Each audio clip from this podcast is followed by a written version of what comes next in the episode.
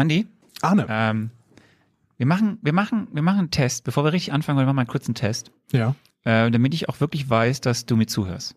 Okay. Welche neuen Serien des Marvel Cinematic Universe gab es bisher?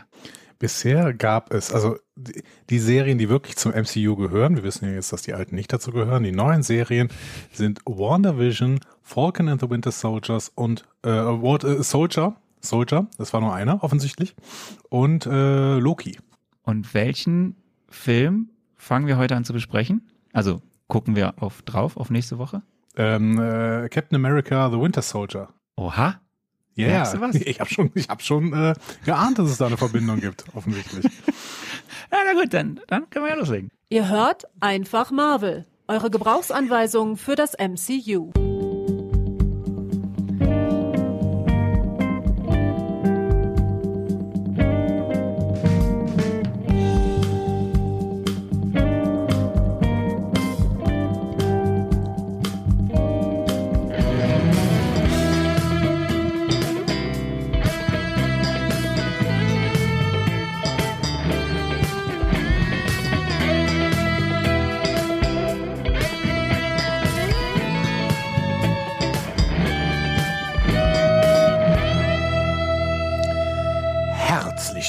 Willkommen zu Einfach Marvel, eurer Gebrauchsanweisung für das Marvel Cinematic Universe. An der Gebrauchsanweisung heute. Arne Orgassa. Und der Mensch, der sich auf dieses äh, Marvel-Mezzo mehr freut als je zuvor, bin ich, Andreas Dom. Arne, alles gut bei dir? Hat das, einen, hat das einen tieferen Grund, dass du dich auf genau dieses Marvel-Mezzo so freust? Ja, ich fand den ersten Captain America-Film ja gut und deswegen äh, freue ich mich irgendwie auf den zweiten tatsächlich. Das also ist schön. Das ist Keine schön. Ahnung. Es gibt andere Filme, auf die ich, würde ich mich jetzt nicht so freuen. zum Beispiel, Ich, zum Beispiel ich, hätte, ich ich, hätte Vermutungen. ich muss ehrlich sagen, dieser Black Widow-Film, der jetzt gerade im Kino läuft, gar kein Interesse. Null. 0,0. Aber das kann natürlich noch kommen, weil Black Widow kommt bestimmt noch in 27 Avengers-Filmen und 53 Iron Man-Filmen vor. Deswegen keine Ahnung. Wobei wir werden heute notgedrungen das Thema streifen. Ich Das aber, das, dazu später mehr. Ja. Dazu später mehr. Ähm, äh, wie ist bei dir? Es ist ungewohnt, dich, äh, also wir nehmen ja normalerweise immer, also eigentlich, ne, das, das Gros unserer Folgen haben wir immer irgendwie in einer seligen Abendstimmung aufgenommen. Ja. Jetzt sind wir mitten am Tag. Das ist für mich eine Premiere. Ja, und ich bin schuld Kenia tatsächlich. mitten am Tag Ne, aufzunehmen. Ich, ich, ich habe dich gestern Abend versetzt. Ne? Ähm, aus Gründen, die ich nicht Aus näher beschreiben möchte an dieser Stelle. Ja, schöne Gründe aber, schöne Gründe. Es, es waren schöne Gründe, ja, aber trotzdem, ich mag es eigentlich nicht so gerne, irgendwelche Termine abzusagen. Deswegen habe ich vorher noch versucht, irgendwas anderes zu regeln, aber es hat leider nicht funktioniert. Deswegen, es gab eine Termindoppelung, die durch ein äh, großes marktbeherrschendes Unternehmen ausgelöst wurde. Dazu später mehr an anderer Stelle an dieser Stelle. An anderer Stelle. Des, aber deswegen nehmen wir quasi wieder mal recht kurzfristig vor Folgenveröffentlichung auf. Ja. Äh, Kenia, so mittags, so hier, hier ist halb zwei, bei dir ist halb eins. Genau. Fünf Ähm, vor, fünf, nee, bei mir ist fünf vor halb zwei. Ich weiß nicht, ob was, was bei dir da die Uhr Ach so, es ist mal, stimmt, mein, mein, mein Rechner ist auf deutsche Zeit gestellt. Hier ist schon halb drei. Ist es Okay. richtig. Mhm.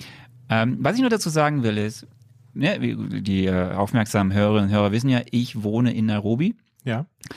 Und es ist wirklich tatsächlich das erste Mal, dass wir in dieser Konstellation aus Nairobi tagsüber aufzeichnen. Ich bin gespannt, was jetzt während der nächsten, nächsten Zeit so alles passiert. Denn hier passiert halt, hier passiert halt recht viel. Weißt du, wir haben Menschen, die kommen dann zu uns ans Tor und wollen irgendwas abgeben oder so. Oder ähm, ein Truck fährt irgendwie hier am Haus vorbei. Ich bin, ich bin gespannt, ob es zu größeren oder kleineren Unterbrechungen kommen Ich wird. mich wir freuen, werden wenn sehen, ein Affe in dein, äh, in dein Büro einbricht Ja, und auch dir das, klaut. das ist auch die. Zeit, wo die langsam wieder zurückkommen. Wo die Affen, die, weißt du, die, die, es gibt so ein paar Parzellen weiter, gibt es ein, ein großes leerstehendes Grundstück. Das soll auch, glaube ich, leer bleiben, so Mhm. wegen Versiegelung, ne, nicht und so. Und da wohnen Affen. Und diese Affen wandern halt jeden Morgen Das ist über Opfer, den, über, Opfergrundstück auch durch. die, die wandern bei uns am Haus vorbei ähm, und dann irgendwo anders hin, wo sie essen. Ich weiß gar nicht, wo sie hingehen. Und dann kommen sie aber immer nachmittags irgendwann zurück. Und je nachdem, wie sie drauf sind, ähm, verweilen sie auch gern mal ein bisschen bei uns. Was wiederum unser Hund Nicht so cool, ähm, nicht so cool findet. Ja. So. Also ich bin gespannt. Wir werden, wir werden testen, wie das so ist, wenn wir hier äh, nachmittags Kenia-Zeit ich. um aufzeichnen. dieses, um bin- dieses Bild wirklich komplett in gespannt. unsere äh, Gehirne zu zeichnen. Was sind das für Affen? Sind das Schimpansen? Nicht- nicht- Ich weiß, aber ich bin, boah, ne, da hätte ich jetzt ja mal wissen können. Ähm, es sind welche, die, ich, sie sehen von weiter weg ganz süß aus. Je näher sie kommen, finde ich sie nicht mehr so süß. Ich habe keine Ahnung. Also es sind so, ich, ich müsste gucken. Ich werde es nachreichen. Okay, Bis zur, bis zur nächsten Folge weiß ich alles das. klar. In der Es sind ganz, Folge also für mich sind das ganz normale Affen. sind halt Affen. So, genau. normale Affen. In der nächsten, in der nächsten Folge kommen wir darauf zurück, was das denn für Affen sein könnten. So, ich bin sehr, sehr gespannt, was diese Ah. Folge uns erwartet. Auf jeden Fall äh, wird uns erwarten, dass wir äh, mal auf Feedback eingehen, oder? Richtig, wir haben ja wieder, ähm, wir haben ja trotz, trotz äh, Sommerferien viele Menschen nicht da, äh, glaube ich, aber haben wir ja trotzdem noch recht viel Feedback bekommen Ja. auf unsere letzte Folge. Ähm, willst du anfangen? Ähm, kann ich gerne. Ich kann gerne mit äh, etwas anfangen, was du hier rausgesucht hast. Du hast ja vorher das äh, Feedback so wunderbar kuratiert. Ähm, zum Beispiel Fabian, äh, der schrieb, meine Frau und ich gucken jetzt auch die MCU-Reihe, meine Frau zum ersten Mal und ich das dritte Mal. Und je mehr Filme wir gesehen haben, desto weniger wird das Handy von ihr in die Hand genommen. Haben am Sonntag, 25.07., Phase 1 beendet. Da es bei mir nicht so lange her ist, dass ich Thor The Dark World gesehen habe und ich ihn sehr gut in Erinnerung habe, gebe ich dem Film eine 3 Minus, da er wirklich viele Fragen offen lässt, wie Arne es auch schon sagte. Äh, Ja. Dennoch ein sehr unterhaltsamer Film und gut zu gucken. Damit ist der Fabian ja direkt zwischen uns beiden. Ne? Ich hatte eine glatte 3 gegeben Richtig. und du eine äh, 4 plus, glaube ich. Ne? Genau. Ja, das ist richtig, das ist richtig. Ähm, Volker passt hoffentlich auf. Garantiert. Er kommt gleich noch. Der kommt hat, gleich. Volker hat auch Feedback geschrieben. Ja. Äh, Jolie Barnes. Ich hoffe, es ist richtig. Klingt Jolie. auf jeden Fall wie ein Marvel-Charakter. Jolie Barnes. Ja, jo Jolie Barnes. Ähm, ich finde den Film nicht schlecht. Also es gibt einen Teil vom Feedback, Mhm. aber es gibt viele Probleme, die ihr auch alle im Podcast besprochen habt. Vielen Dank.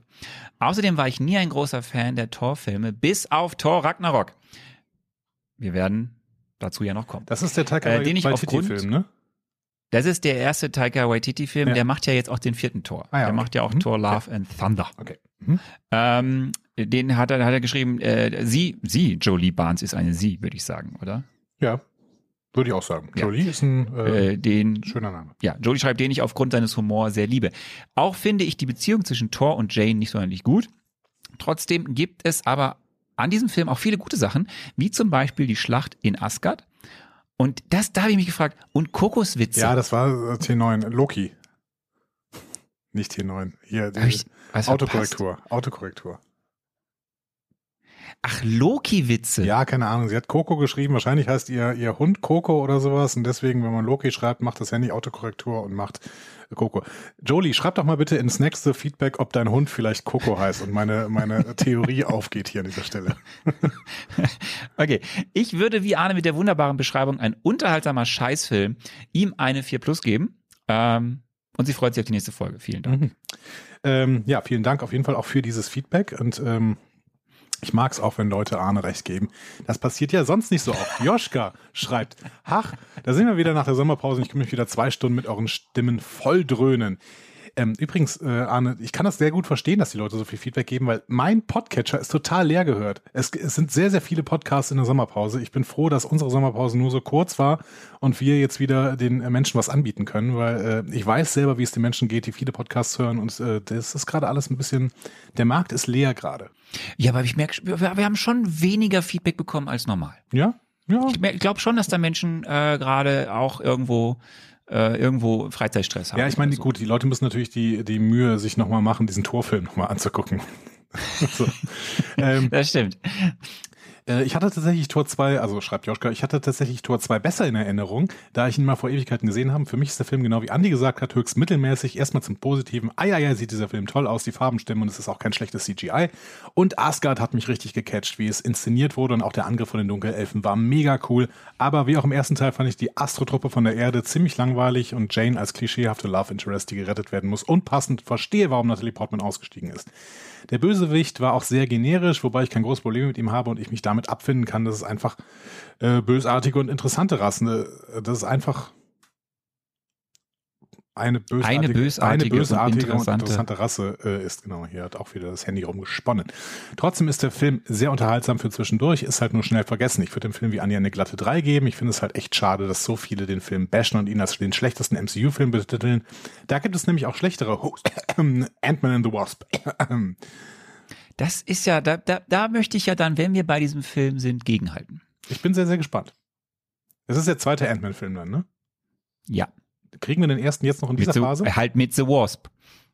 Kriegen wir den ersten jetzt noch, Mit was? äh, den ersten Ant-Man-Film? Ja, ja, der erste ist ja wieder, der erste ist ja der letzte Film der zweiten Phase. Ah ja, okay. Da müssen wir noch ein paar Wochen warten. Ist der letzte Film der zweiten Phase kein Avengers-Film? Das hast du schon, das fragst du jetzt zum dritten Mal. Okay. Verdammt. Ähm, Joschka schrieb auf jeden Fall noch so, das war's aber erstmal mit meinem Roman. Ich freue mich auf den nächsten Film, der echt super ist. Tschüss und Servus. Echt super scheint das zu sein. Ich bin gespannt. Vielen Volker Dank, Joschka. Hat sich gemeldet. Ja, genau, du wolltest auf Ja, Volker eingehen. Ja, finde ich gut. Ja, ich mache, während ich, äh, weil Volker habe ich vergessen, in unser Skript zu. Ähm, Volker, Moment, ich bin gleich da. Volker, ich bin gleich bei dir. Volker hat erstmal netterweise, ähm, das muss man jetzt mal sagen, sich die Zeit genommen, aus allen verschiedenen, äh, glaube ich, äh, unserem Blog oder den äh, Social Media Kanälen alle möglichen Bewertungen zusammenzutragen, die Menschen gemacht haben. An dieser Stelle erstmal vielen Dank für die Menschen, die das gemacht haben. Denn so hat Volker eine Liste gemacht und hier erscheint The Avengers, überraschenderweise, ähm, auf dem ersten Platz, gefolgt von Iron Man und Iron Man 3.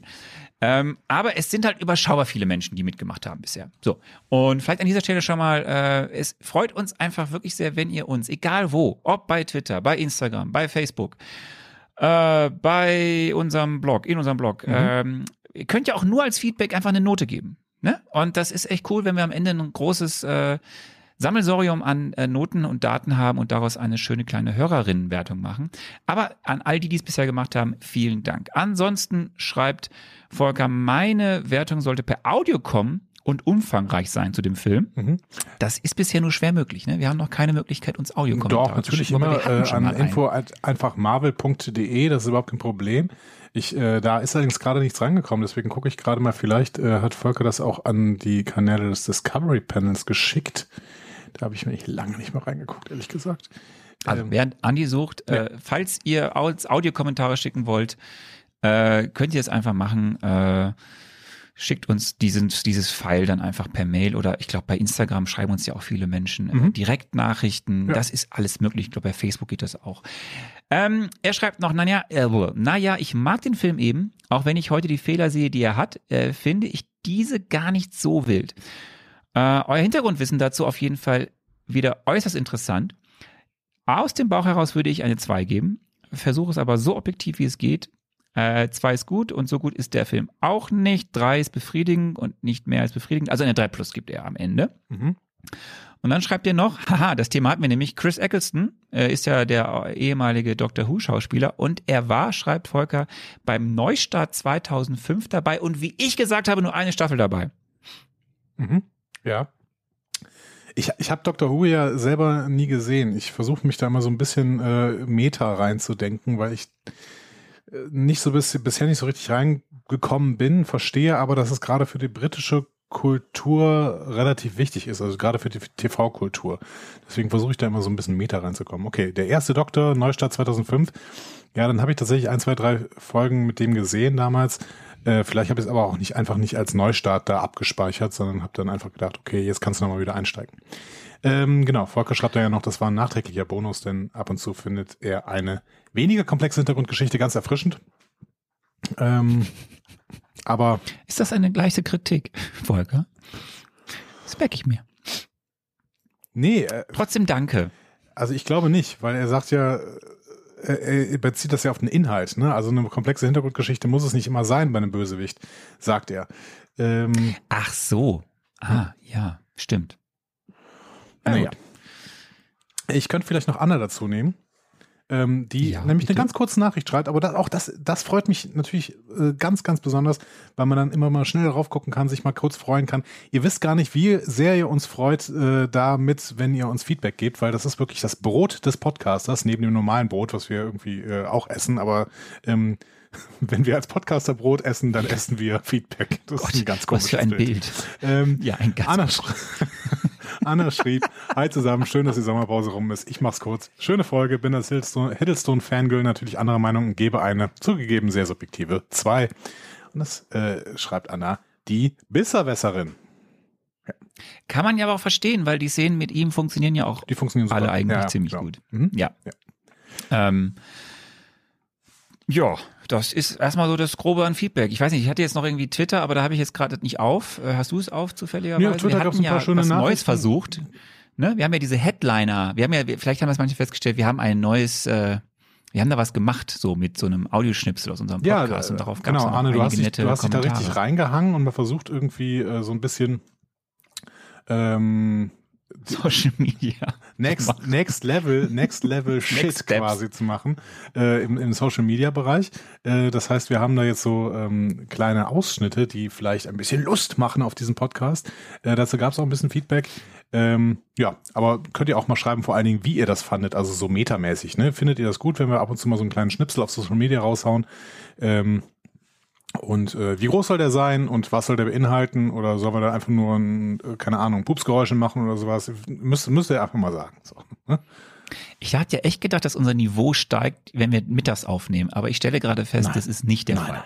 nein, Nein. Also mein Niveau, mein Niveau äh, ist auf dem Höhepunkt um 8 Uhr. Jetzt haben wir halb zwei. Das ist eigentlich, eigentlich ist das die, die absolute äh, niveauloseste Zeit, die es gibt. Downtime. Downtime. Vielen Dank auf jeden Fall. Ähm, ja. Und jetzt möchtest du wahrscheinlich wieder über Scarlett Johansson reden, richtig? Ich möchte über Scarlett Johansson reden, Ja. denn ähm, wir müssen doch äh, in dieser Folge über eine relativ große Sache sprechen, diskutieren vielleicht Mhm. auch. Ähm, wir haben das letzte Woche auf unseren Kanälen sogar geteilt. Ich glaube, es war ein oder zwei Tage, nachdem wir unsere Folge ja veröffentlicht haben, kam Ja. das große Thema. Wir hatten ja in der letzten Folge das Thema schon, dass wir erzählt haben oder diskutiert haben, wie sinnvoll ist diese Veröffentlichungsstrategie, die Disney fährt. Mhm. Ähm, auf der einen Seite bringen sie Black Widow ins Kino, auf der anderen Seite haben sie sich mit sehr vielen aber auch verscherzt, äh, der Kinobetreiber, weil sie es zeitgleich, wie ja andere große Medienhäuser auch, gerade versuchen, äh, diese Pandemie, Covid-Corona-Pandemie zu nutzen, ähm, die, die Filme gleichzeitig auch im äh, auf dem hauseigenen Streamingdienst zu veröffentlichen, was sie eben auch bei Black Widow getan haben. Ja. Das haben wir letztes Mal besprochen ausführlich. Jetzt gibt es auf jeden Fall noch eine Person, die ein bisschen pisst ist. so, und das ist Scarlett Johansson, die nämlich Disney verklagt hat. So weit, so gut. Das haben wir letzte Woche dann schon über die Kanäle gepostet. Das Ganze hat aber jetzt richtig Fahrt aufgenommen, denn das wird größer. Und darüber können wir jetzt mal sprechen. Erstmal kurz, was ist eigentlich jetzt passiert? Also, Scarlett Johansson sagt, in meinen Vertrag wurde mir zugesichert, dass dieser Film nur im Kino kommt. Ähm, und das hat man wohl auch noch über mehrere Phasen dann danach geschrieben, besprochen. Es wurde ihr immer zugesichert, der Film kommt im Kino.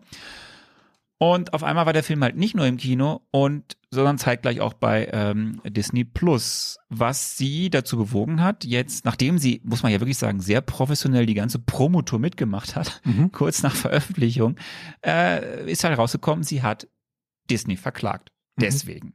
Ähm, sie sagt mit der Begründung, Disney hat vorsätzlich äh, und ohne Begründung einen Bruch der Vereinbarung von Marvel herbeigeführt, ähm, das sagt ihr Anwalt, um Frau Johansson davon abzuhalten, den vollen Profit aus ihrer Abmachung mit Marvel zu realisieren. So, das ist der erste Schritt. Ja. Disney hat reagiert. Und zwar, sagen wir mal, aggressiv. sagen wir mal, dafür, dass diese beiden Parteien so lang miteinander gearbeitet haben seit 2009, hat Disney doch recht aggressiv reagiert. Sie haben geschrieben äh, oder ja, veröffentlicht ein Statement und haben gesagt, Johansons Klage sei traurig und bedauerlich, gerade vor dem Hintergrund der weltweiten Corona-Pandemie. Also sie wollen sie in ein Licht rücken, Ja. was sagt, äh, du möchtest ja die Gesundheit der Menschen gefährden, wenn alle nur ins Kino gehen sollen. Mhm. Ähm, Disney sagt weiter, man habe sie an die Vertragsbedingungen gehalten und Johansson habe durch die Bereitstellung über Disney Plus gar Aussicht auf weitere Einnahmen zusätzlich und jetzt kommst zu den bereits erhaltenen, und das ist sehr ungewöhnlich, dass man das einfach so rausposaunt, 20 Millionen US-Dollar Grundgage. Mhm. Ja. Das ist, ähm, was ist- sagst du dazu erstmal? Bis, zu, bis hierhin.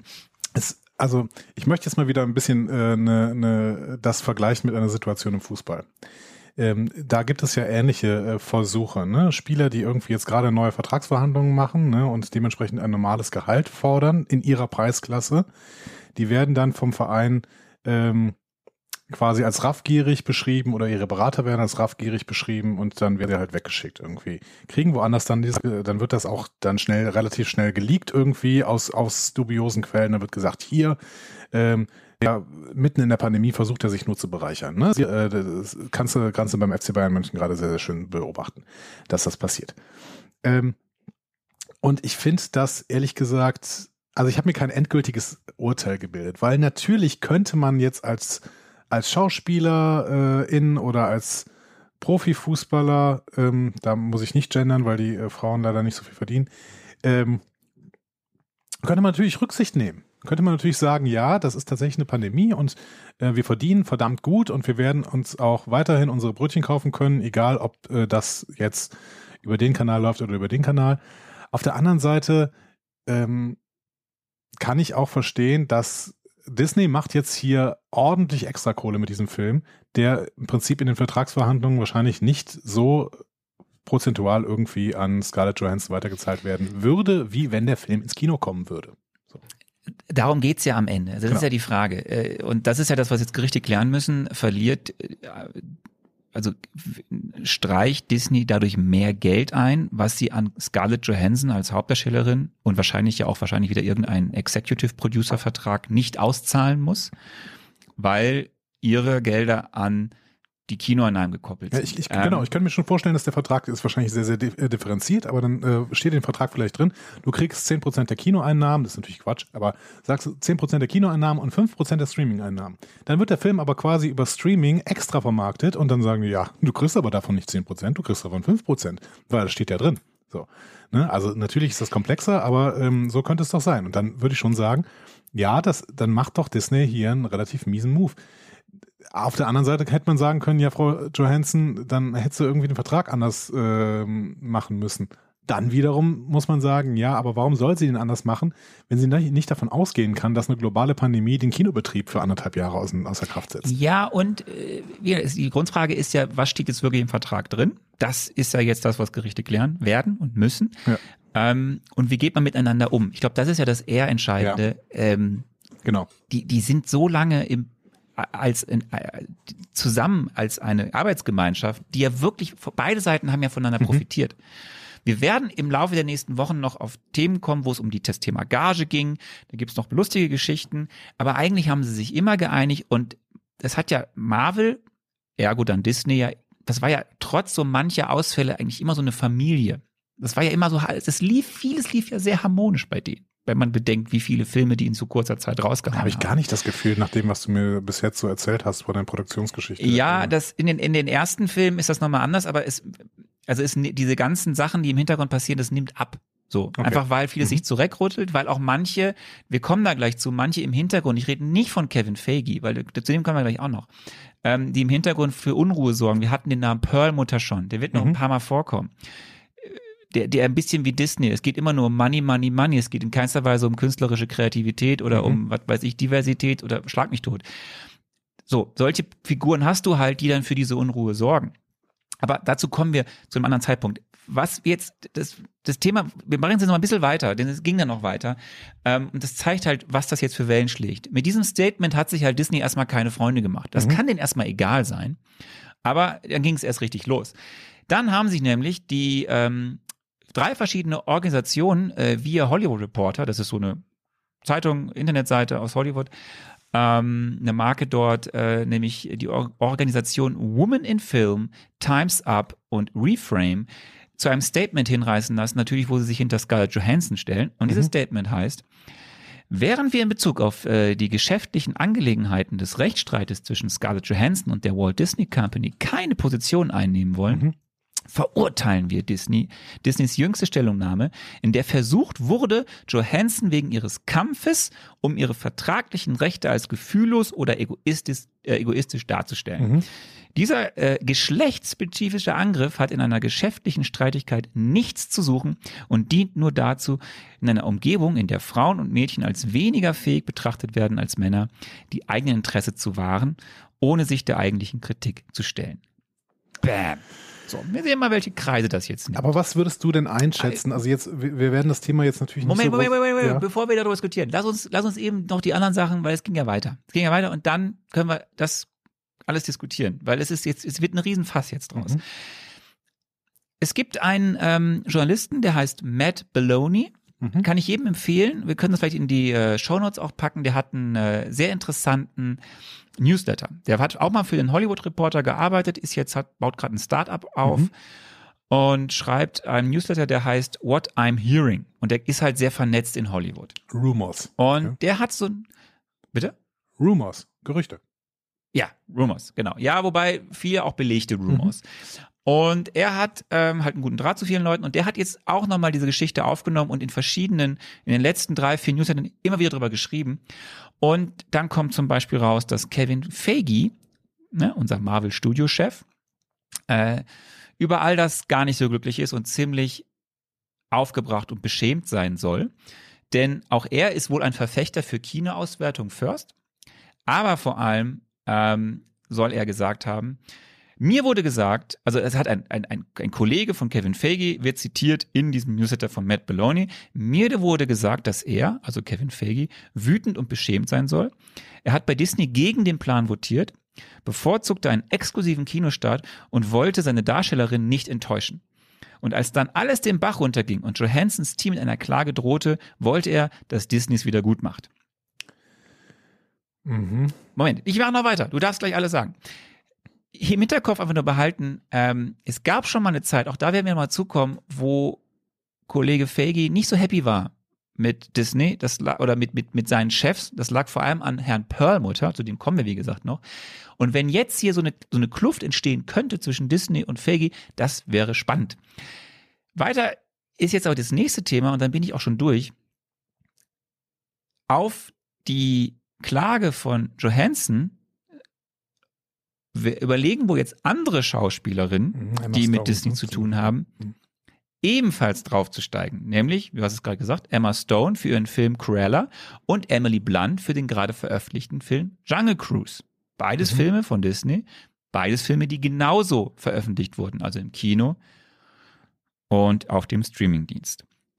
Soweit erstmal der aktuelle Stand. Es gibt da noch, wer noch mehr mhm. wissen will, ich empfehle diesen Newsletter von Matt Belloni, da steht immer alles brühwarm drin. Wie gesagt, manches ist bestätigt, manches sind Gerüchte. Ja. Aber es zieht große Kreise und es ist etwas, was ähm, ein Präzedenzfall jetzt ist. Eine sehr gewichtige Schauspielerin klagt gegen einen sehr gewichtigen Großkonzern und am Ende wird irgendjemand gewinnen oder verlieren. Ich gehe davon aus, dass wir Scarlett Johansson nicht mehr im Marvel Cinematic Universe sehen. Ich glaube, das ist damit jetzt vorbei. Aber jetzt wolltest du schon viele Dinge sagen. Ich ja, will erstmal raus. Ich kann, ich kann jetzt noch mehr, noch viel mehr Dinge sagen. Also, das erste ist diese, diese Fake-Gerüchte. Das kann natürlich auch ein klassisches PR-Ding sein, dass du Good Cop, Bad Cop spielst. Ne? Also Bad Cop oder Bad Company, ne? also die, die, die bösen Studiobosse, die im Prinzip nur Geld scheffeln wollen. Und dann muss, müssen sie aber quasi per so eine Art Greenwashing Feige aus der Schusslinie nehmen. Der äußert sich jetzt kritisch gegenüber diesem Plan der Studiobosse, hat aber im Endeffekt jetzt auch nichts dagegen getan. Er hat dagegen votiert, ja, hu, ne, aber es ist nichts passiert. So. Und dementsprechend, der versucht jetzt so äh, quasi als als derjenige, der den Draht zu den äh, SchauspielerInnen hat, dann irgendwie den Laden zusammenzuhalten. Dementsprechend würde ich auch sagen, äh, die Geschichte von Scarlett Johansson bei Disney ist jetzt nicht zwangsweise vorbei dadurch. Die ist, wäre eher vorbei, weil Black Widow einfach vielleicht kein so guter Film ist. Das weiß ich aber nicht. Ähm, das zweite, ich glaub was das ich. aber nicht, ne? Ich glaube das nicht. Aber gut, mach erstmal weiter. Ja, genau. Das zweite wäre die Frage, ähm, ist das Zufall, dass das jetzt gerade natürlich so Blockbuster mit weiblichen HauptdarstellerInnen trifft? Das wäre so eine schwierige Frage, finde ich. Ne? Also wenn du, wenn du sagst, also ich hatte vor allen Dingen hier äh, Scarlett Johansson und Emma Stone auf dem äh, Blickfeld, die wahrscheinlich die, also zumindest zu den bestbezahltesten SchauspielerInnen äh, Hollywoods gehören. Ne? Äh, Scarlett Johansson jetzt halt mit Black Widow, Emma Stone mit diesem äh, 101 Dalmatiner äh, Film, ne, Cruella de Vil. Mhm. Ähm, ist das Zufall? Ne? Wäre das auch so gelaufen, wenn es hier um männliche Protagonisten geht? Ist es vielleicht auch teilweise so gelaufen? Weil ich meine, die, die großen Filme, die jetzt irgendwie ähm, direkt auf den Streaming-Sender gekommen sind, das waren irgendwie alles Frauenfilme. Ne? Das ist schon ein interessanter Aspekt, den wir vielleicht auch mal äh, mit äh, ja. einer weiblichen Gästin besprechen müssen. Ne? Also ich erinnere mich, dass Wonder Woman ähm, 1984, glaube ich, der erste war, der so komplett auf Streaming geschmissen worden ist. Ja. Dann waren es vielleicht so ein paar animierte Filme, aber dann war es jetzt Black Widow, dann war es jetzt Cruella. Ähm, das sind schon, ist schon interessant, dass das vor allen Dingen Filme mit weiblichen Hauptdarstellerinnen äh, sind und zum Beispiel der James Bond auf ewig schon vertagt wird und einfach nicht, äh, nicht auf einen Streaming-Sender geschmissen wird. Ne? Das hätten die vielleicht auch machen können. Klar, James Bond also bei, ist vielleicht bei, eine bei, renommierte Reihe. Ne? bei Jungle Cruise jetzt mit Emily Blunt ist halt der andere Hauptdarsteller Dwayne Rock Johnson, mhm. wobei du hörst halt keine Gerüchte. Also es gibt, ich habe es gestern gelesen, es gibt ein, ein, ein sehr großes Feature über diesen Film. Und dieser ganze Part, wo auch eben Emily Blunt und Dwayne Rock Johnson zu Wort kommen, auch zu Disney und der Veröffentlichungsstrategie, sie, äh, das Thema wird angesprochen, mhm. aber es wird weder also es wird sehr rumlaviert und es wird nicht sehr konkret gesagt. Also man merkt schon, dass Emily Blunt nicht damit so happy ist, mhm. im Gegensatz zu Dwayne Rock Johnson. Aber sie sind beide sehr neutral in diesem Gespräch. Was sollen sie auch tun? Sie können ja nicht dann über, also wenn sie nicht das irgendwas zerreißen wollen und sie. Aber ähm, ja, wo zum Beispiel jetzt auch ein Film ne? ist. Mhm. Sind auch der Promo. Aber wo jetzt natürlich auch ein Film ist, der ähm, äh, bei HBO Max, HBO Max und im Kino gleichzeitig startet, ist dann ab nächste Woche, glaube ich, Suicide Squad von James Gunn. So, und das ist ja nun mal ein Film, das ist ja ein Ensemble-Film. Äh, War auch angeführt von einer weiblichen Hauptdarstellerin, richtig? Äh, stimmt, von Margot Robbie. Mit, Margot Robbie äh, als Poison Ivy, ne? Ich weiß nicht, wie diese Figur heißt. Ich weiß nur, dass John Cena noch mitspielt. Ja. und, und Idris Elba spielt auch mit. Ähm, ja, und John Cena äh, hat jetzt gerade auch wieder gut, gut reden, weil er halt auch die Hauptdarst äh, Hauptrolle in dem ersten richtigen Blockbuster-Kinofilm jetzt wieder gespielt hat, nämlich Fast and Furious 9. Ne? Also es ist, es ist eine schwierige und komplexe Situation. Ähm, was ich aber grundsätzlich vielleicht historisch nochmal einordnen wollte, äh, Disney ist ja nicht ganz unbefleckt, was so den Umgang mit Verträgen, was das Unterdrücken von Gewerkschaften angeht. Ähm, und hier reden wir wirklich von historisch. Also hier reden wir von Walt Disney selber, der versucht hat, äh, Hollywood-Gewerkschaften lange Zeit zu unterdrücken.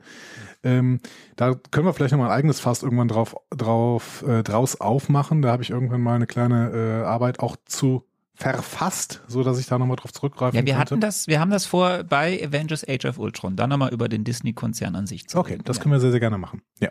Ähm, dementsprechend, äh, das wäre nicht das erste Mal, dass Disney da wirklich auch zu politischen Veränderungen führt, äh, was die Rechte von DarstellerInnen oder auch DrehbuchautorInnen äh, in Hollywood angeht. Wir können dann nur spekulieren, wie es weitergeht. Deswegen, das ist der Stand der Dinge. Es ist spannend zu beobachten, was da passiert, äh, was überhaupt auf diesem ganzen Markt jetzt passiert mit den großen Streamingdiensten. Eine Sache möchte ich aber erwidern, weil es eben häufig der Fall war. Der Name hier ist häufig gefallen, Perlmutter. Wir werden von diesem Herrn Perlmutter noch häufig hören. Der ist, der war der CEO von Marvel Entertainment. Dem mhm. musste Kevin Feige lange berichten und der fiel auch schon häufiger der Name hier im Podcast. Denn wenn es irgendwelchen Schmu nachweisbaren Schmuh bei Filmen gab. Ihr erinnert euch, wir hatten den Film ähm, Iron Man 2, nee, Iron Man 3, bei dem es ja darum ging, ob es nicht weibliche, äh, ob die, der Bösewicht nicht äh, die weibliche äh, Bösewichtin ist und nicht der, der männliche Part, wo dann eben genau die weiblichen Rollen zusammengestrichen wurden und die männlichen ausgebaut wurden. Äh, und es gibt noch andere Sachen geben, die auch sehr, sehr, sehr, sehr komisch sind, was da passiert, wo es immer am Ende aus Gesicht des alten weißen Mannes, denn Herr äh, Perlmutter ist ein alter weißer Mann, ähm, der immer nur Geld, Geld, Geld sieht. Ähm, und er auch eben sagt, ja, ich kann ja mit Männern oder was weiß ich, so war da damals die Begründung, ne, mit männlichem Spielzeug viel mehr Geld machen als mit, mit was anderem, wenn da irgendwie eine Frau jetzt die Hauptbösewichtin ist. Und so gibt's halt andere Stories um diese Person auch. Und Kevin Feige und er sind immer aneinander geraten. So, wir werden das Thema noch weiter sehen bei anderen Filmen, die kommen werden. Es wird irgendwann noch zu einem großen Bruch kommen. Das ist sehr spannend, was da in dem Hintergrund passiert, ähm, was auch dann Disney getan hat. Mhm. Ähm, aber deswegen würde ich, ich kenne Kevin Feige nicht, aber wenn ich, wenn man sich die Statements anschaut, wenn man sich anschaut, wovon er sich distanziert, wofür er sich entschuldigt, manchmal auch erst im Nachhinein, dann passt das schon ins Schema, dass er wirklich einer ist, der will kreativ Dinge tun. Mhm. So. Natürlich muss der Geld verdienen, der muss sich ja auch wenn er jetzt einen Flop macht, ist schlecht. Aber meistens sind die Sachen, die im MCU schieflaufen, wenn sie, wenn, wenn man weiß, warum gewisse Dinge entschieden wurden, dann ist es nicht, also es ist sehr häufig nicht Kevin Feige, der dahinter steht. Deswegen kann man das schon für bare Münze nehmen, dass er jetzt nicht so begeistert davon ist, was da gerade passiert. Mhm. Ja, hoffen wir mal. Also, dass, dass, dass ähm, Kevin Feige als der kreative Kopf damit nichts zu tun haben muss. Ja. Dann beenden wir das hier und gehen zum Marvel One-Shot Yes. Agent Carter. Also wir gehen zu einer weiblichen Wir sind ja Protagonistin, die hier tatsächlich ihren eigenen Film haben durfte, auch wenn er nur zwölf Minuten dauert. Und eine Serie danach. Und eine Serie danach, aber die ist ja aus dem MCU rausgeschmissen worden. Von Kevin Feige übrigens. Aber hey, Wir haben aber letztes Mal gesagt, dass Kevin Feige sich die guten Sachen aus den bisherigen Sachen rausnimmt. Ja. Ähm, Und Agent Carter, oder besser gesagt, äh, Hauptdarstellerin Hayley Atwell, die wir ja schon im ersten Cap-Film gesehen haben, ähm, hat ja auch ihre kleinen Auftritte dann noch in den Filmen. Cameos. Ja, gut, hat, hatte sie ja, aber jetzt Also auch du meinst, in, du meinst in, Ach so, ähm, wir haben den. wir haben den, Wir sind ja noch gar nicht da. Wir sind ja noch wir gar nicht sind, wir da. sind noch nicht da. Also du hast mir gerade irgendwas gespoilert. weißt es ja gar Ja. nicht. Oh mein Gott, oh mein Gott. Shit, vergiss es, was ich gesagt habe. Fass, Kommen wir fass die Infos mal kurz zurück, zusammen gerne, äh, oder soll ich? Ähm, ich fasse mal kurz zusammen. Du darfst dir den Film ja zusammen ähm, äh, zusammenfassen. Äh, wir sind bei One-Shot Nummer 4. Mhm. Den Fünfer haben wir ja vorgezogen. Wir sind aber jetzt beim vierten One-Shot, ähm, Agent Carter. Dieser war auf der Blu-ray von Iron Man 3. Er hat, ist der, ist der längste One-Shot mit 15 Minuten. Ähm, oder? War, war, war, war der andere so, länger? ne? War, war, nee, der, der ist schon der längste mit 15 Minuten. Ähm, Regie führte an, bei diesem wieder äh, einer der Menschen im Hintergrund von Marvel Studios, nämlich äh, einer der Produzenten, Louis Desposito. Der hat auch Regie geführt bei Item 47. Und ähm, ganz spannend ist, wer das Drehbuch für diesen One-Shot geschrieben hat. Ähm, die, diese Person heißt Eric Person. Der ist, das ist ganz lustig, weil das ist eigentlich was ganz Positives. Das habe ich auch jetzt erst durch diesen One-Shot erfahren. Der hat ein äh, Screenwriting-Studium, ganz normales an der Uni abgeschlossen. Und dann hat Marvel hat ein Aufbauprogramm für Drehbuchautoren. Mhm. Ja. Ähm, und der, der ist einer aus diesem Programm, der hat dann irgend- erstmal so kleine Filme geschrieben, wie diese One-Shots. Dann hat er Filme überarbeitet, die Drehbücher, und irgendwann hat er dann die großen Drehbücher selber schreiben dürfen, wie zum Beispiel Thor Ragnarok, wo wir dann zu kommen werden. Oder Ja. auch jetzt den Black Widow hat er geschrieben. Ähm, und sonst haben wir äh, drei Hauptdarsteller in diesem Film oder drei Darsteller, die man sehr häufig sieht. Es ist einmal eben benannte Hayley Atwell, die hatten wir ja schon bei Cap ähm, als Peggy Carter, eine britisch-amerikanische Schauspielerin. Wir haben, wir sehen Dominic Cooper wieder als Howard Stark Mhm. und wir sehen eine neue Person, Bradley Wyford. Kannte ich nicht. Er ist aber irgendwie ein vielbeschäftigter Mann in Hollywood. Also der hat viele Sachen gemacht, wie zum Beispiel West Wing und Handmaid's Tale. Mhm. Ja, ich kannte den auch nicht. Ja. Ja. Ansonsten, ähm, der Film spielt ein Jahr nach den Ereignissen aus Captain America und lieber Andi, was sehen wir denn? Ähm, ich will dich mal so fragen, hast du, äh, äh, ich habe dich glaube ich auch schon mal gefragt, hast du die Serie Smallville gesehen, hier, Superman und so? Nee.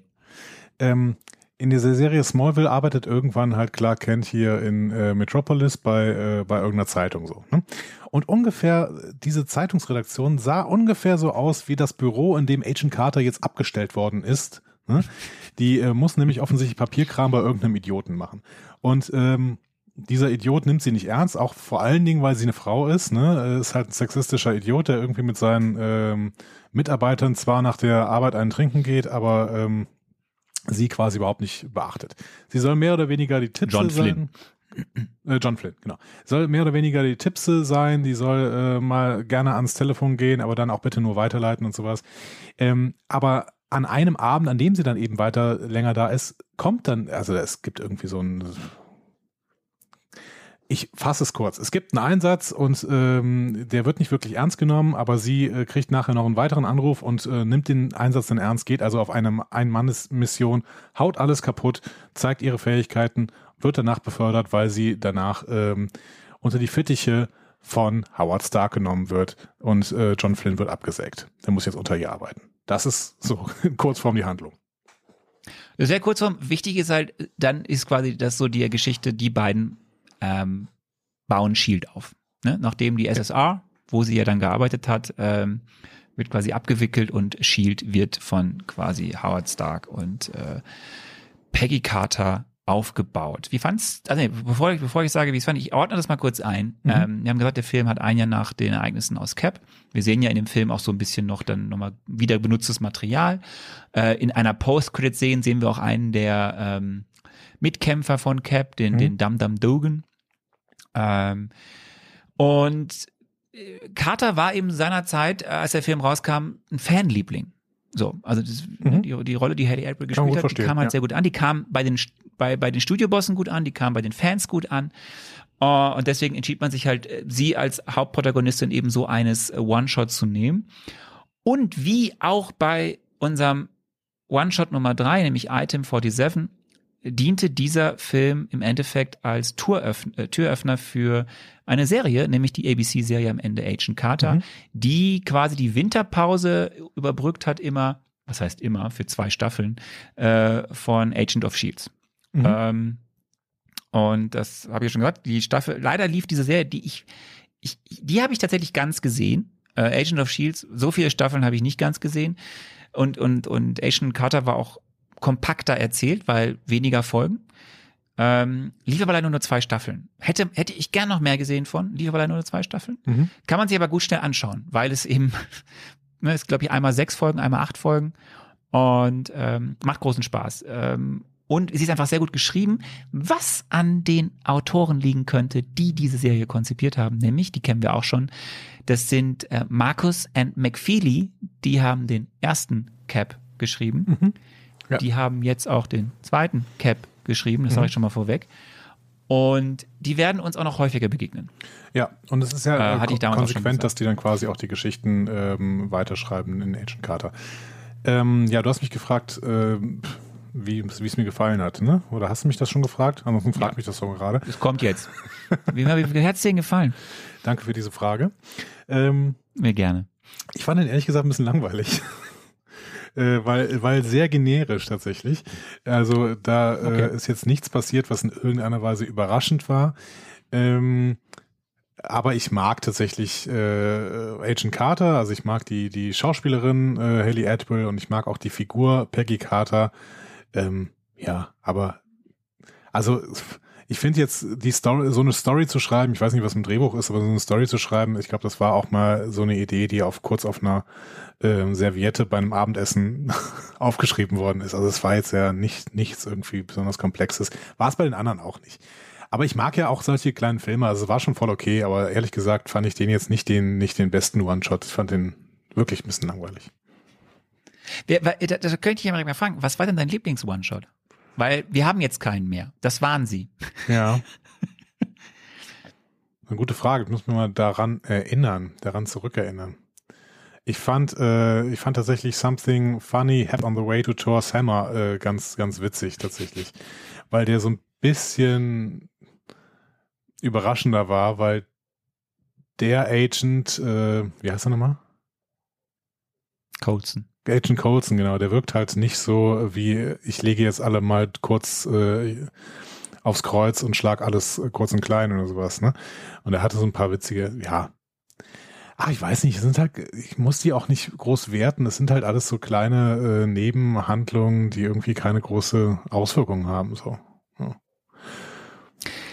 Du musst auf jeden Fall keinen mehr gucken. Ähm, Nee, ich finde es auch, sie also, haben nach. das klingt jetzt so, als wäre es total schlimm, die anzuschauen, ne? Ich fand die alle ganz nett anzuschauen, aber sind jetzt auch nicht nachhaltig in Erinnerung oder so. sie haben Sie haben was probiert, sie haben kurze Filme probiert, um Storystränge oder Geschichten weiter zu erzählen, um Charaktere ein bisschen Tiefe zu geben. Manche haben halt dazu gedient, um eine Serie anzuschieben oder waren dann die Grundlage, warum es eine Serie am Ende gab, äh, äh, im, im, im Fernsehen oder auf den Streaming-Portalen, na, damals war es noch Fernsehen, ähm, eben bei ABC äh, mit, mit Agent Carter und Agent of Shields. Mhm. Ähm, und das, was ja groß angekündigt wurde, wir machen das groß, wir machen das weiter mit den Marvel One-Shots, wurde aus irgendwelchen Gründen, ich weiß jetzt auch am Ende nicht warum, einfach dann liegen gelassen. Vielleicht hatten sie keine Zeit, weil sie viele andere Dinge tun hatten und viele, viele Filmprojekte hatten. De facto braucht es auch heute keine mehr, denn jetzt haben sie ja, da Kevin Feige ja alles macht, können sie ja eben Serien, Filme, alles nutzen, um das dann das Universum groß weiterzuerzählen. Da brauchen sie keine One-Shots mehr. Ja. Wir werden sehen, ob es noch welche gibt. Es wird, es gibt noch so einen halben, der, der gibt's einmal noch einen. Ähm, der ist aber am Ende im Ende nur Material, was sie nicht genutzt haben im Film. Ähm, da werden wir aber ganz, ganz, ganz, ganz, ganz spät erst zukommen. Mhm. Aber also der wird so ein bisschen als One-Shot noch geführt. Aber eigentlich gibt es keinen One-Shot mehr. Wir haben jetzt die fünf, die es gibt, besprochen. Ja. Und damit äh, können wir das Kapitel abschließen und kommen dann jetzt endlich zum eigentlichen Film, den wir heute äh, uns anschauen werden, äh, als Marvel Mezzo, als Andy spekuliert und den wir nächste Woche richtig besprechen werden. Captain America, The Winter Soldier oder wie er äh, überall anders heißt, The Return of the First Avenger. Der Mhm. dritte Solofilm, der zweite Phase. Ach, ist das schon wieder so ein deutscher Titel, Ja. oder was? The Winter Soldier? nee, der Winter Soldier ist der amerikanische Titel. Okay. Und der Und internationale ist. äh, Überall anders in der Welt hieß der Film The Return of the First Avenger. Ich glaube auch, ich weiß, warum sie den so. Also ich könnte mir vorstellen, dass viele Menschen mit ja, überhaupt mit Cap America immer noch nicht so viel anfangen konnten. Mhm. Aber mit den Avengers. Dass deswegen, Ja. dass deswegen das, dass er das Ja. Wort Avengers im Filmtitel vorkommt, irgendwie wichtig ist. Hingegen in Amerika der Winter Soldier ähm, ein Begriff ist einfach, weil er, das kann ich sagen, zumindest für die, die Marvel Comics kennen, es ist eine gewichtige Storyhandlung. Und ich habe ja eine Vermutung. den übrigens, Marvel ne? Comics. Aber äh, soll ich, die, ich weiß nicht, ob ich die jetzt schon sagen soll.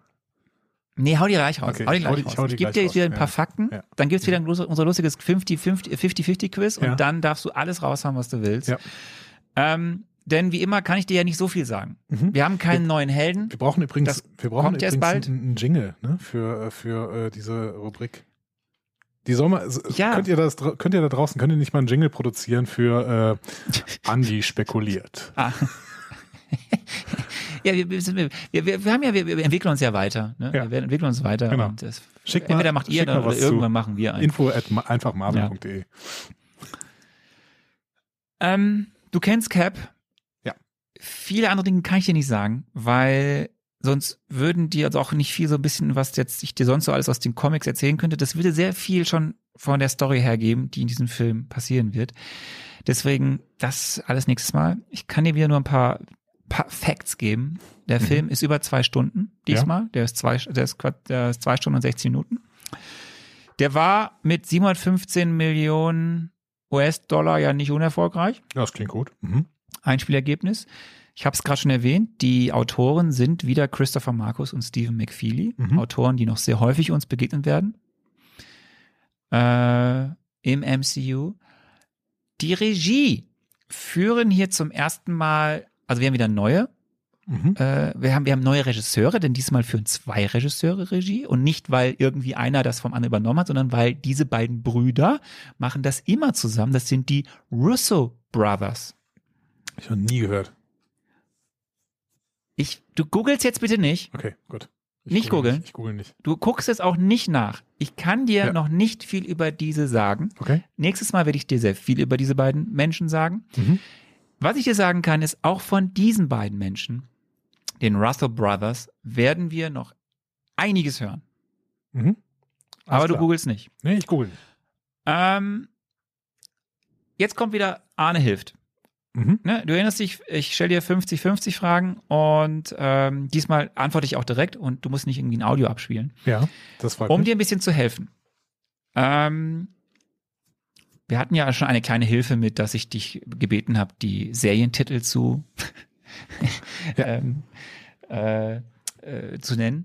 Aber gut, ähm, die erste Frage ist, lieber Andi, wird es direkte inhaltliche Bezüge zum ersten Cap geben? Ja, Also werden manche Storystränge gar weitergeführt? ja. Das ist richtig. Und ich weiß welcher. Okay. Spielt dieser Film nur auf der Erde oder behandelt er, also und, und behandelt nur irdisches oder haben wir auch wieder Sachen, die in den Weiten des Kosmos Ah, das passieren? ist eine gute Frage. Ich glaube nur auf der Erde. Richtig. Mhm. Wird Shield eine gewichtige Rolle spielen? Äh, ja. Richtig. Werden Caps Ideale auf die Probe gestellt? Hm. Ja, du weißt ja, ne? Wir haben ja die Figur Cap schon sehr ausführlich besprochen, deswegen kann ich diese Frage, glaube ich, so stellen. Werden Caps Ideale auf die Probe gestellt? Ja, er kriegt halt eine Personal Ja, er kriegt eine persönliche Challenge und dadurch ja, ja. Richtig. Also ich sage jetzt nur zu der Frage richtig. Mhm, Was du ja. da jetzt draus machst, musst Ja, du dann selber gucken. Und die nächste Frage und letzte Frage ist, sehen wir andere aus dem Avengers-Team? Ähm, ja, würde ich schon sagen. Ja, warum nicht? Mhm. Ja. Ja, kann ich bestätigen, denn das wirst du gleich auf dem Plakat auch sehen. Und zudem kommen wir jetzt. Wir starten mit Andi spekuliert und scrolle zum Filmplakat. Mhm. Oh ja. Ich habe mal ein großes rausgesucht. Du hast ein großes rausgesucht und ich sehe tatsächlich ähm, sofort mehrere Shield-Anspielungen, eigentlich nur Shield-Anspielungen, ehrlich, ehrlich gesagt. ähm, also, ich sehe hier. Was siehst du? Also ich sehe erstmal, die Hauptdarsteller äh, innen sind äh, nicht sehr überraschend Chris Evans, dann äh, etwas überraschender Scarlett Johansson, das heißt die Black Widow spielt eine wichtige Rolle, Samuel L. Jackson, Nick Fury spielt eine wichtige Rolle, hoffentlich äh, wird er mal sympathisch und äh, Robert Redford tatsächlich. Ja, Interessant. Robert Redford. As Alexander Pierce. Pierce, Pierce, Pierce. Muss mir das irgendwas sagen? Äh, muss ich, muss ich nach hinten stellen, weiß ich nicht genau. Ähm, so. Im Hintergrund sehen wir äh, diesen, äh, beziehungsweise einen dieser Dinger, die wir auch in Avengers gesehen haben, diesen äh, riesen Flugzeugträger, der auch fliegen kann. Ähm, Helicarrier, ja. He- Helicarrier. Wo du gefragt hast, warum ist das nicht im Helicarrier, so heißen die. ja, ja. Ja, okay. Ja, du hast ja, du hast dich ja gefragt, warum sind die nicht im Wasser? warum sind die nicht unter Wasser? Ja. Äh, aber die sind halt in der Luft. Ja. Damit sie abstürzen können. Ja, ergibt total Sinn. Ähm, nicht. Aber das ist, das mag nicht mein Problem sein. Da wir sehen da aber auch gleich, gleichzeitig einen abstürzenden, ich würde sagen, Jet, ne? Superjet, Kampfjet irgendwie, stürzt da gerade ab. So. Im Hintergrund sehen wir auf der linken Seite irgendwie, es könnte fast Aquaman sein. Also es ist irgendwie so ein, ein, ein langhaariger ähm, Typ irgendwie. Ähm, Wer wird das wohl sein? ja, wahrscheinlich der Winter Soldier. Tatsächlich. äh, zudem habe ich ja gleich noch eine Theorie. Äh, das mache ich aber in, in, äh, in meiner ersten Frage, damit das auch schön in die nächste Folge reinkommt, damit da nochmal klar wird, wie genial ich eigentlich bin mittlerweile. Äh, Okay, und- ich bin gespannt. und auf der rechten gespannt. Seite sehen wir einen Anzugmenschen, das wahrscheinlich Robert Redford ist, das heißt wahrscheinlich Alexander Pierce. So. Ähm, leider ist das, also du sagst, das Plakat wäre total groß, aber es ist überhaupt nicht so groß, dass ich das unten irgendwie lesen könnte, wer da jetzt noch drin ist. Das heißt, das muss ich mir leider sparen. Im Hintergrund sehen wir aber noch so, ja, explodierende könnte sein, dass ich das Sachen. bewusst gemacht habe. Das kann sein. Explodierende Sachen. Ich würde sagen, dass die drei gerade, also wir sehen natürlich dieses Triumvirat, äh, äh, Nick Fury, Chris Evans und ähm, genau. Nick Fury, Captain America und Black Widow von links nach rechts, äh, die äh, der Kamera entgegenlaufen, genau wie Robert Redford und ähm, der Winter Soldier, nenne ich ihn jetzt mal, äh, auf der linken Seite, der guckt eher so ein bisschen weg. Ähm, so, und ich habe das Gefühl, dass die auf diesem Helicarrier gerade stehen, weil im Hintergrund sehen wir auch da einen Kampfjet, der irgendwie aber äh, schon beschädigt ist. Wir sehen auch sowas wie ein Panzer links, würde ich tippen. Weiß ich aber nicht genau. Ähm, auf jeden Fall explodiert da im Hintergrund ganz, ganz viel. Aber der Boden, ähm, der erstmal vielleicht ein bisschen wie Wasser aussah, nee, das ist, scheint mir irgendwie so ein Asphalt zu sein, der sehr, sehr gut auf einem Helicarrier sein könnte. So. So, das ist äh, alles, was wir sehen. Oder habe ich irgendwas übersehen? Ich glaube nicht. Ich glaube nicht. Nee. Also ja, das sind noch ein paar Ähm. andere Kampfjets oben in der Luft, die tatsächlich auch noch richtig fliegen. Ja. Ja, hinten wird einer abgeseilt. So, wenn er, wenn er Ah bei, ja, bei Black stimmt. Widow Stimmt, aus einem, rechts aus einem Hubschrauber. Den habe ich noch Helikopter, gesehen. wo einer abgeseilt wird. Also wir sehen einfach Kampfhandlungen, Aber- kriegerische Kampfhandlungen im Hintergrund. Ja. Ja. Rund um den So. Helicarrier. Ähm, bist du, bist du durch? Weil dann würde ich jetzt mit den Fragen anfangen. Ja, ich glaube, ich bin durch. Ja. Und meine Fragen sind wieder ein bisschen anders als sonst. Mhm. Ähm, und vor allem meine erste Frage ist eigentlich auch nochmal ein Tipp für dich. Ja. Auch weil sie, glaube ich, nochmal ein, bisschen eine Zusatzinfo, wenn du da jetzt ein bisschen drüber nachdenkst, gibt, als das, was das Plakat eventuell suggeriert. Meine erste Frage, also Frage 1, wir fangen an mit Anni spekuliert. Ähm, Frage 1. Der Film orientiert sich an ein bestimmendes, an ein bestimmendes Genre des 70er Jahre US-Kinos. Welches könnte das sein und welche Auswirkungen hat das auf den Film? Oh ja, jetzt, das ist aber so eine Frage, also bevor ich jetzt anfange, äh, die zu beantworten, das ist so eine Frage, die mir jetzt hier der Theaterfilm- und Fernsehwissenschaftler stellt. Ich habe doch keine Ahnung, was die bestimmenden Genres des 70er Jahre US-Kinos äh, waren, aber ich könnte... Welche Filme kennst du mit Robert Redford aus den 70er Jahren? Der Pferdeflüsterer. Das ist, glaube ich, aus den 90er. um Gottes Willen. Ich will dir wirklich helfen. Ich will dir wirklich helfen. Ich will Ähm, dir aus Gründen helfen. Das sage ich aber ganz Ja, zum Schluss. Ich glaube, dass das, äh, also, dieser Film orientiert sich an einem bestimmten Genre der 70er Jahre, nämlich dem Spionage-Thriller. Robert Redford, alter Spionagefilm-Experte, übernimmt hier auch quasi die Hauptrolle ähm, als alternder Spionage-Experte, der vielleicht auch ein Stück weit ähm, Shield unterwandert, weil er von einer anderen Macht in irgendeiner Weise gesteuert wird. Er ist aber nicht der eigentliche Bösewicht, möchte ich an dieser Stelle sagen. Aber damit ist die Frage beantwortet, an welchem Genre dieser Film sich denn orientiert, nämlich am Spionage-Thriller. Bist du dir sicher? Nö.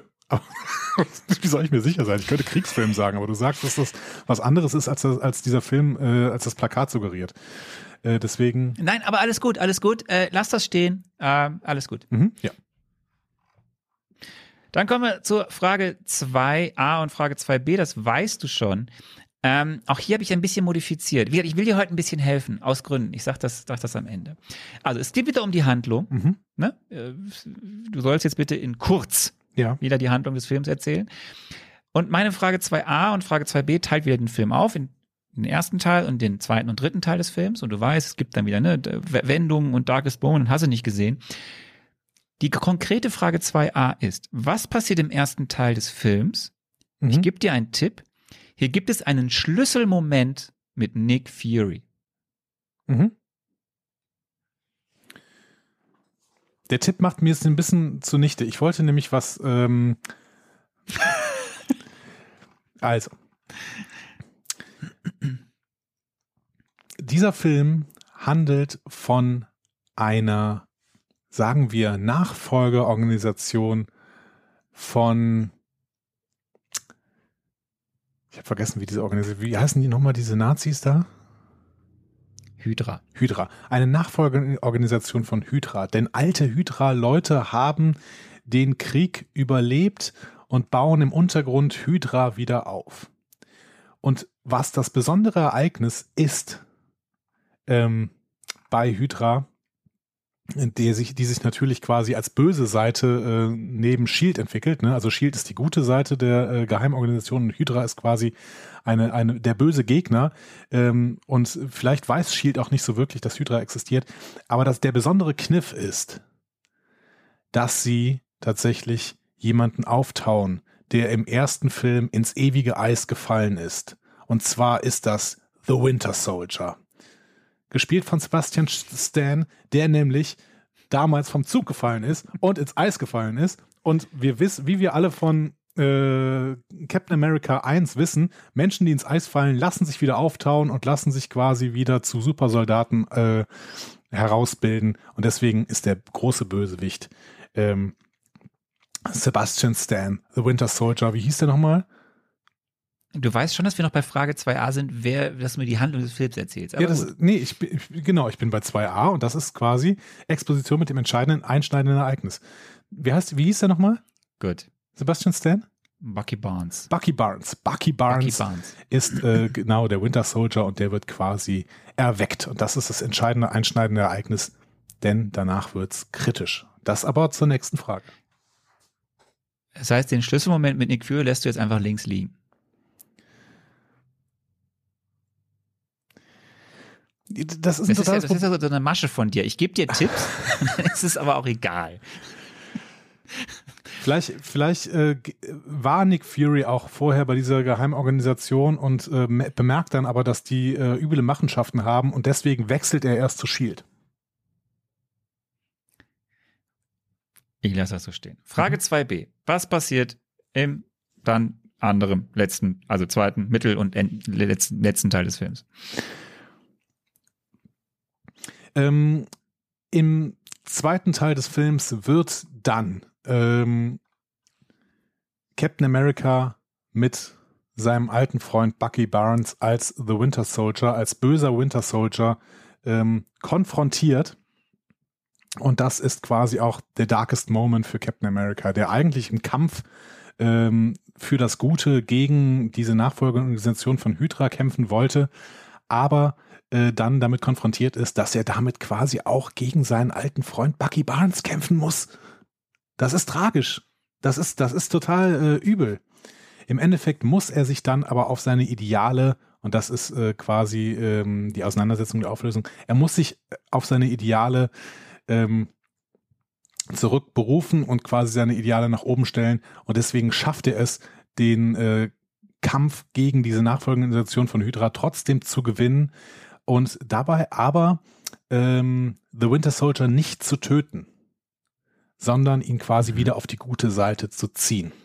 Und zwar mit der Kraft okay. der Freundschaft. Friendship is magic.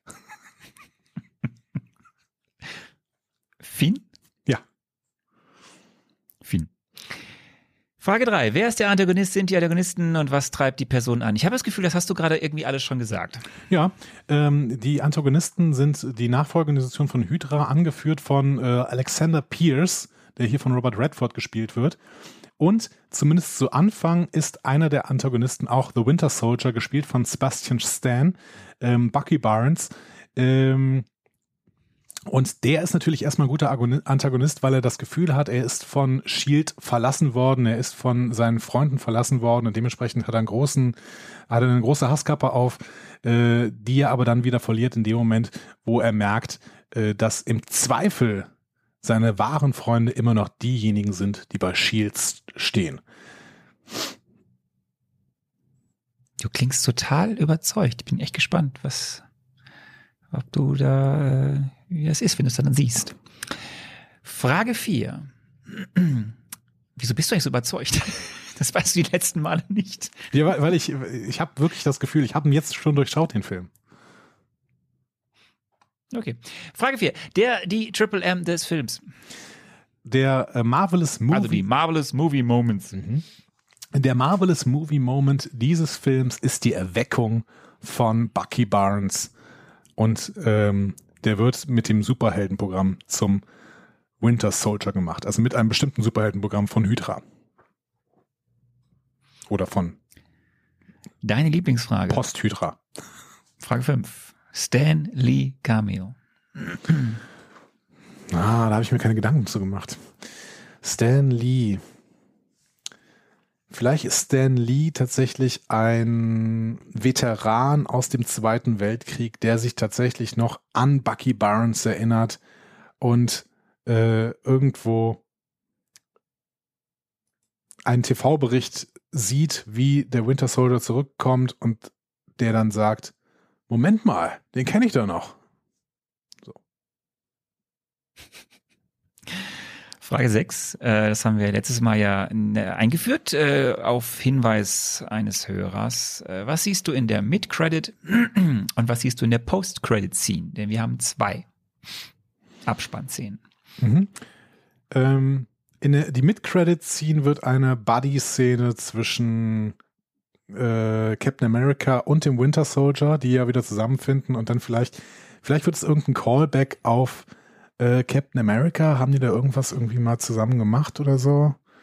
Ähm, weiß ich nicht, aber irgendwie so eine Callback-Buddy-Szene ähm, zu Captain America. Und Post-Credit?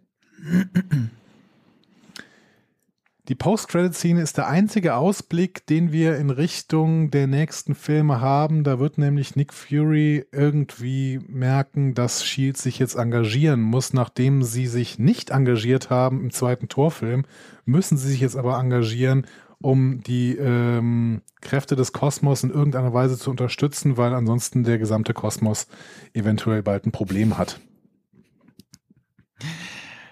Frage 7, letzte Frage für heute. Ähm, auch die kennst du. Äh, die Rolle im MCU und wie wird sich dieser Film wohl in unserem Ranking einordnen? Dieser Film wird ähm, Captain America, also ähm, wie heißt der nochmal? Ich vergesse mal die Namen. Steve Rogers. Steve Rogers wird er mehr Tiefe geben. Ähm, so dass wir mit Steve Rogers mitfühlen können, wenn er denn dann irgendwann mit in diese kosmischen Konflikte eingreifen muss. Er hat das bei Avengers ja zumindest schon mal gemacht, indem er bei der Schlacht um New York dabei war. Aber er wird äh, eine führende Rolle, weil er ja die Avengers anführt, ne, The First Avenger. Ähm, er wird eine führ führende Rolle übernehmen müssen in den nächsten Avengers-Filmen, wenn es dann wirklich um kosmische Probleme gibt und die Avengers sich da einmischen müssen. Und dafür brauchen wir natürlich ein bisschen mehr Futter, um bei Steven Rogers noch mehr mitfiebern zu müssen, äh, mitfiebern zu können. Dementsprechend ähm, wird diese Rolle von diesem Film erfüllt werden. Tiefe für Steven Rogers, für Captain America. Und Ranking? Ich glaube, dass mir der Film ziemlich gut gefallen wird, weil er viel bei sich sein wird, weil er eine stringente Story erzählen wird. Das hat nämlich der erste auch schon gemacht. Ähm, und ich glaube, dass Captain America im Endeffekt eine Figur sein wird, die mich weiter, die mir weiterhin sehr, sehr gut gefällt. Ähm, dementsprechend glaube ich, dass er sich bei in unserem Ranking so auf der zweiten Position ähm, einpendeln wird, wo auch der erste Captain America ist. Ich bin sehr gespannt, sehr gespannt, was du sagen wirst. Mhm. Ähm, ich auch. Ich bin sehr gespannt, was äh, unsere, unser Audience, Audience sagt. Ähm, ich ich freue mich sehr. Ich freue mich sehr, den Film nächste Woche mit dir zu besprechen. Ähm, und ich habe dir, ja, ich habe dir aus Gründen so viele Tipps gegeben. Ich kann noch nicht genau sagen, warum. Was ich sagen kann ist, und das kann ich jetzt, nachdem du alles gesagt hast, sagen. Also dieser Film gehört in dem Fankreisen des MCUs, ich mach's mal größer, aber er ist einer der Top 5 Filme. Mhm.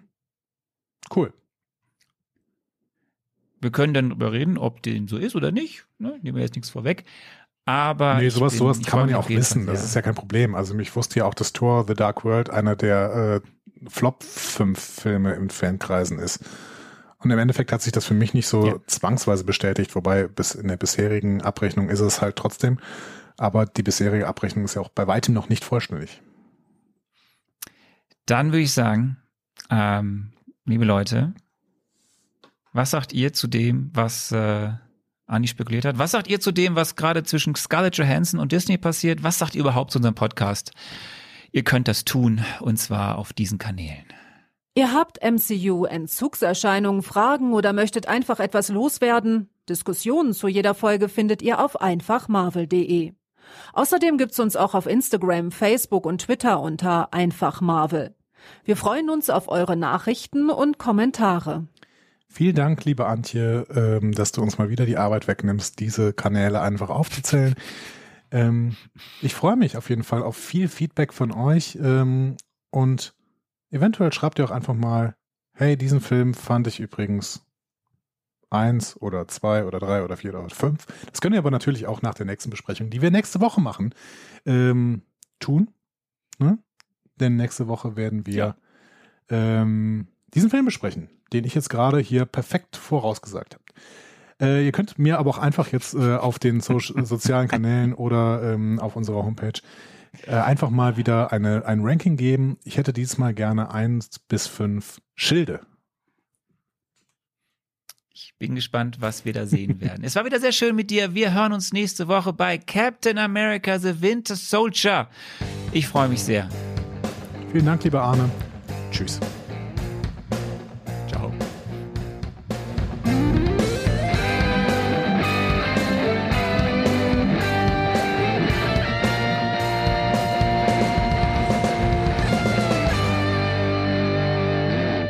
Die Heldenreise geht weiter. Mehr Folgen zum Marvel Cinematic Universe findet ihr auf einfachmarvel.de oder überall, wo es Podcasts gibt.